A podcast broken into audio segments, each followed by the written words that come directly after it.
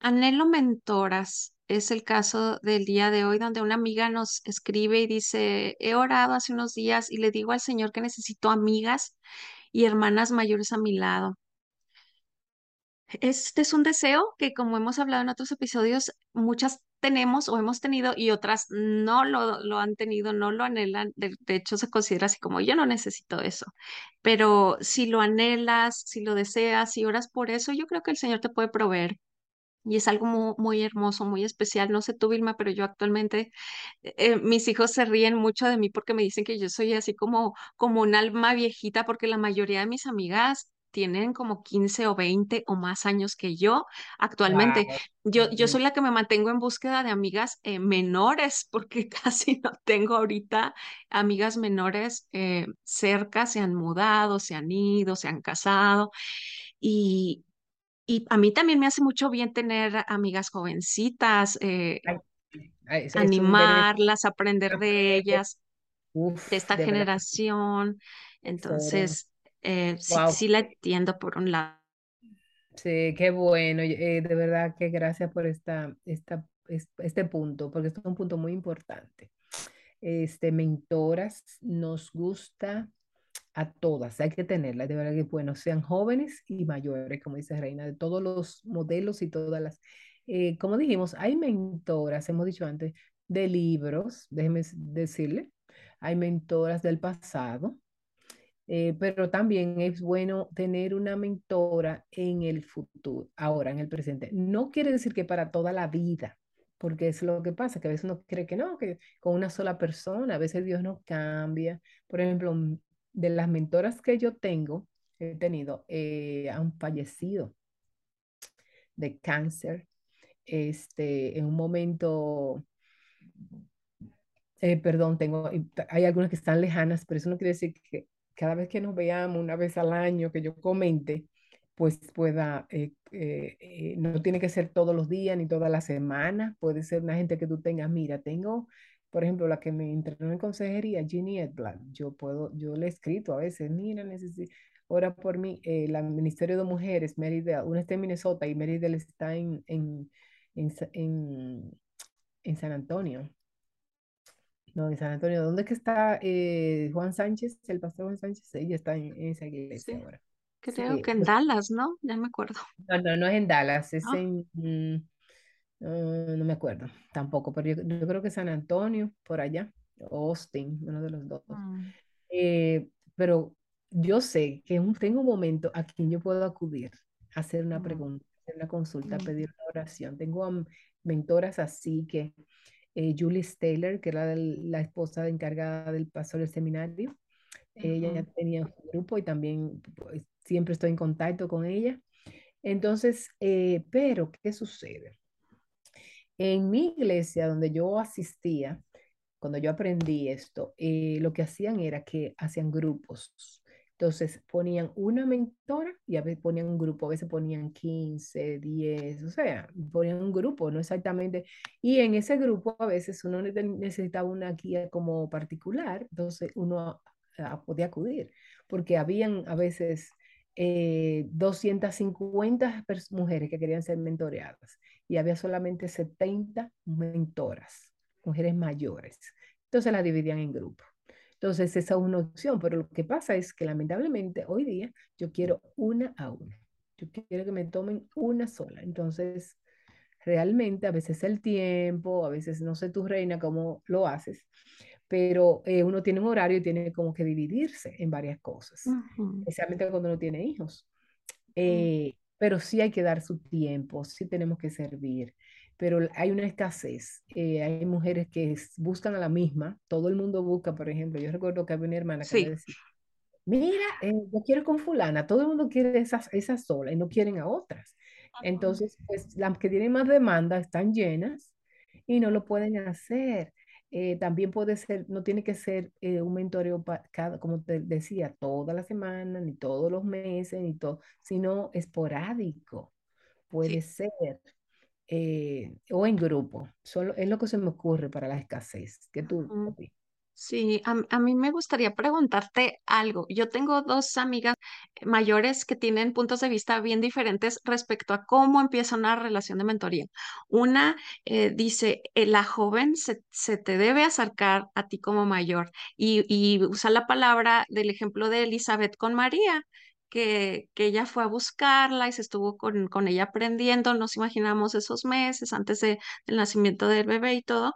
Entonces, eh, suena, suena lindo, lógico, bíblico, si quieres ver. Y por otro lado, la, la otra dice, no, nosotras como mayores tenemos que tomar iniciativa de enseñar a las menores.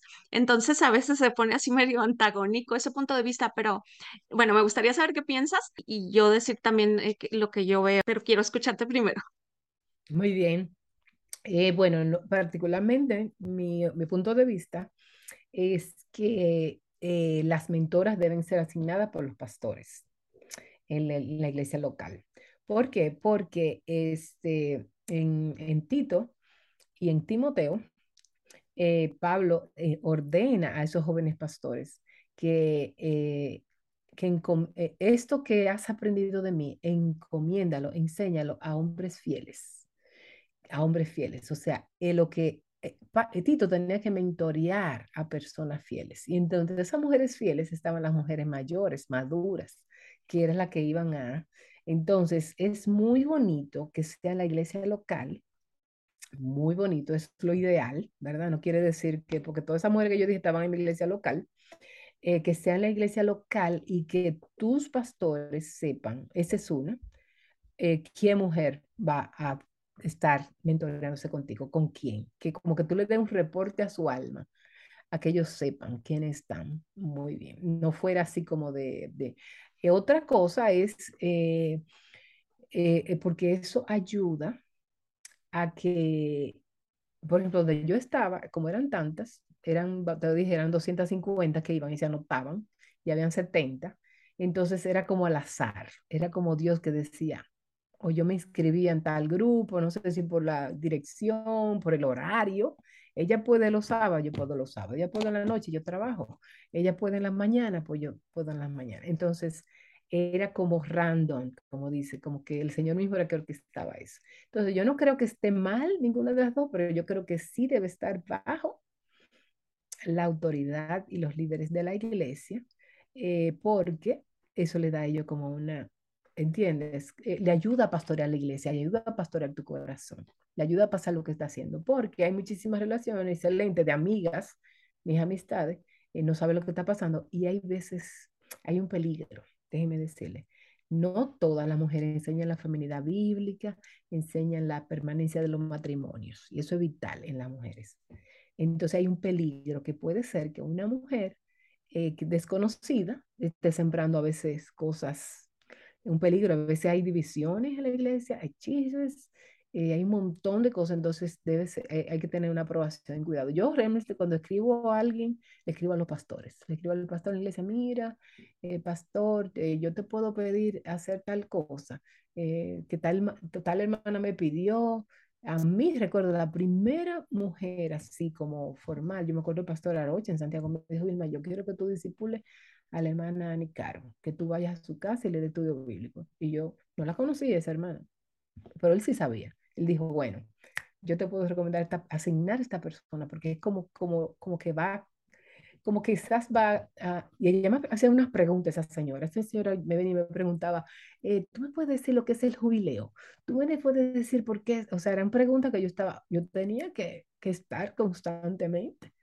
Eran señoras mayores que habían venido a Cristo de una manera, bueno, y para mí era un tiempo, yo iba feliz, de verdad, me encantaba y, era dar eso. No sé si me desvié un poco, pero si te respondí la pregunta. Todo es muy valioso y sí me gusta que lo hayas mencionado, sobre todo porque ustedes saben, yo estoy aquí en México y no sé en sus localidades, pero eso no es muy común de ver, o sea que hay algo como estructurado, tantos voluntarios, eh, pero lo que yo siempre eh, les digo es dos cosas. Eh, si no hay, acércate y, y solicítalo, o sea, pídelo. si, si ya vas a una iglesia y puedes tener esta confianza, es válido, o sea, es válido. Y Dios va a proveerte una mentora, o sea, si ese deseo tienes, esa oración. Y si no, lo que dice Vilma que en los libros, ya ahorita hay tantas cosas a nuestro acceso, quizá Dios te está preparando a ti para comenzar, para ser pionera en, en servir a otras mujeres, en ser sus mentoras. Eh, quisiera también enfatizar, Vilma, eh, otra cosa que se ve aquí muy seguido es que todo mundo quiere que la esposa del pastor de su iglesia la atienda, la mime, le llame, la visite, o sea, casi como si fuera una mamá, una nana personal. Y eso es imposible. Imagínate en una iglesia grande que, que la esposa del pastor siempre esté a, a tu disposición, pues no, no va a resultar así. No, no encanta. tienen, no todas tienen el mismo don. A veces No, no a- hay mujeres que no quieren hacer esto, eh, se dedican a otras cosas, no, no van a estar mentoreando a mu- mujeres más jóvenes. Entonces, eh, hay que ser sensible también, no te, no te desanimes si te acercas a alguien y te dice que no, no te, no te A mí, pongas a mí me triste. da pena, a mí me da pena decir que no, de verdad que sí. O sea, es muy, Mm, es muy bien. difícil, eh, me da pena, pero este, como tú dices, yo lo que te iba a decir es que algunas mentoras sí tienen un método, eh, tienen libros y siguen, o sea, un discipulado y es como tan organizado. Otras no somos tan organizadas, o sea, es como, para mí la mentoría es caminar a tu lado, o sea, hay veces que tú tienes preguntas en épocas de tu vida, situaciones tú necesitas eh, bíblicamente, como, ¿verdad? Eh, pero eh, yo no digo que tú no lo hagas eh, eh, como ordenadamente, porque realmente la iglesia que yo estaba diciendo en Santiago era pequeñita, son pequeñitas, los pastores a veces saben, pero yo pienso que es muy importante el que tú puedas decir, eh, yo, yo quiero una mentora, o sea, necesito tu ayuda en tal tema, pero eh, formal, formal, porque las mentoreadas tienen como una idea en su mente. Eh, ¿qué ujú. material vamos a seguir? ¿Cuántos meses son? Eh, para siempre. Sí, sí, exclusiva tuya. Eh, tú eres mi mamá. Eh, o sea, ese sí. tipo de... eh, entonces se forma una codependencia tan y tan grande. Entonces le quitamos la oportunidad a nuevas creyentes que lo necesitan más eh, y que están necesitando eso. Y a veces te quita, eh, tú pierdes la oportunidad de esa joven que está siendo mentoreada ser mentor, eh, mentora de niñas o de jóvenes de la universitario o de adolescentes. Eso tiene que seguirse multiplicando, eso no es centralizarlo. Sí, como que me pertenece, esa mentora es mi mamá espiritual y me pertenece. Sí, es que no hay que, no hay que confundir una mentoría a una amistad. Muchas veces lo que necesitan las personas es no estar aisladas ni estar solas, necesitan una comunidad de creyentes, no, no un gurú, entre comillas, personal, una porrista que te anime. No, necesitas amigas, necesitas el cuerpo de Cristo, necesitas ser parte de, de una iglesia. Qué bueno que mencionas eso de no pensar que va a ser una relación de toda la vida. Son momentos, hay etapas de vida, son áreas en las que tienes que crecer. Es como, yo siento que es como empujón en alguna área, alguna limar de tu carácter, crecer algo muy específico, pero no podemos ser dependientes ni emocionales de, de una persona. A veces, Vilma, yo he sido muy bendecida desde niña de conocer a, a mujeres muy, muy hermosas, muy piadosas, valiosísimas en muchas iglesias en mi localidad o, o- o en mi país. Entonces, muchas veces tengo amigas que me dicen, es que tú eres muy bendecida, tienes a tantas personas impresionantes a las cuales les puedes pedir ayuda, consejo. Y les digo, a ver, Eh, espera, eh, una eh, eh, cosa, Perdón, es que el que tiene amigos tiene que te- mostrarse a mí que tú eres así. De verdad, de verdad que sí. Tú, mm, es que tú eres muy fácil de querer, de encariñarse, muy amiguera. Entonces, sí, exactamente. O sea, si queremos amigos, tenemos que mostrarnos amigos Pero también quisiera hacer énfasis en esto, o sea, el, el que conozcas personas muy sabias, muy prudentes, esforzadas, no quiere decir que te pertenecen, ni que están para servirte toda la vida, ni, ni que sean las únicas personas que debes acercarte. Nunca menosprecien a las ancianitas silenciosas de sus iglesias. Siempre les digo eso. Es mucho mejor una amiga presente. Presente en tu vida, que se va a sentar a tu lado o en una banqueta en la calle a llorar y te va a visitar al hospital y va a estar contigo y te va a dar un abrazo así tangible a una persona famosa con quién sabe cuántos seguidores que la ves de vez en cuando. No es lo mismo, Pilma. O, sea, una y a veces, online, una relación por Zoom no, solamente. no es muy duro, no es, es muy lindo, pero no es no es real, no está ahí, no sé cómo explicar. Y, y no idealicen a las personas. algo muy importante es, eh, es muy difícil una relación por Zoom o por... Porque una persona online eh, te puede ocultar cosas. Te dice una parte y otra no. Y entonces para ti eso es, es muy difícil, de verdad. Sí, y en su versión quizá siempre es la víctima, siempre es quien tiene la razón y en la realidad no es así. Entonces es difícil crecer. Me acuerdo de dos jovencitas súper lindas en la vida real que, que ellas querían que tuviéramos esa relación de, de mentoría, de amistad, pero luego por circunstancias de sus estudios, de, de casamientos y todo, se cambiaron de país. Entonces ya era imposible, o sea, ya era no se pueden forzar las cosas. si Dios se las llevó, yo les decía, es por alguna situación, allá van a encontrar a alguien. La amistad siempre puede seguir, o sea, siempre estoy aquí, siempre podemos orar unas por las otras, vernos de repente, pero no, no puede ser como, como algo vitalicio, o sea, no es como Dios, Padre, Hijo, Espíritu Santo que siempre está contigo, es, es un humano eh, falible que no debes idealizar. Yo creo que eso da mucho descanso el saber que nadie es para siempre, que todo tiene etapas, que el cariño y la hermandad en Cristo ahí está, pero no, no una dependencia emocional ni espiritual ni de ningún tipo. Así es. Muy bien, eh, qué bonita este tema, nunca terminaríamos, porque un reina concluyendo, yo estaba pensando ya seguir, pero eh, creo que se nos ha cortado el tiempo ya. Entonces, para la próxima, eh, síganos enviando sus preguntas, sus temas, que nos animan muchísimo a nosotros eh, seguir conversando. Eh, búsquenos en Conectadas para Ayudarte, en Facebook, en Spotify, en Instagram, en todas las redes, en todas las plataformas. Y con gusto, es un placer para nosotros conversar de estos temas que nos ponen a pensar y a meditar en qué, cómo, qué sucedería o si estamos pasando por este mismo caso. Que Dios la bendiga mucho y hasta la próxima.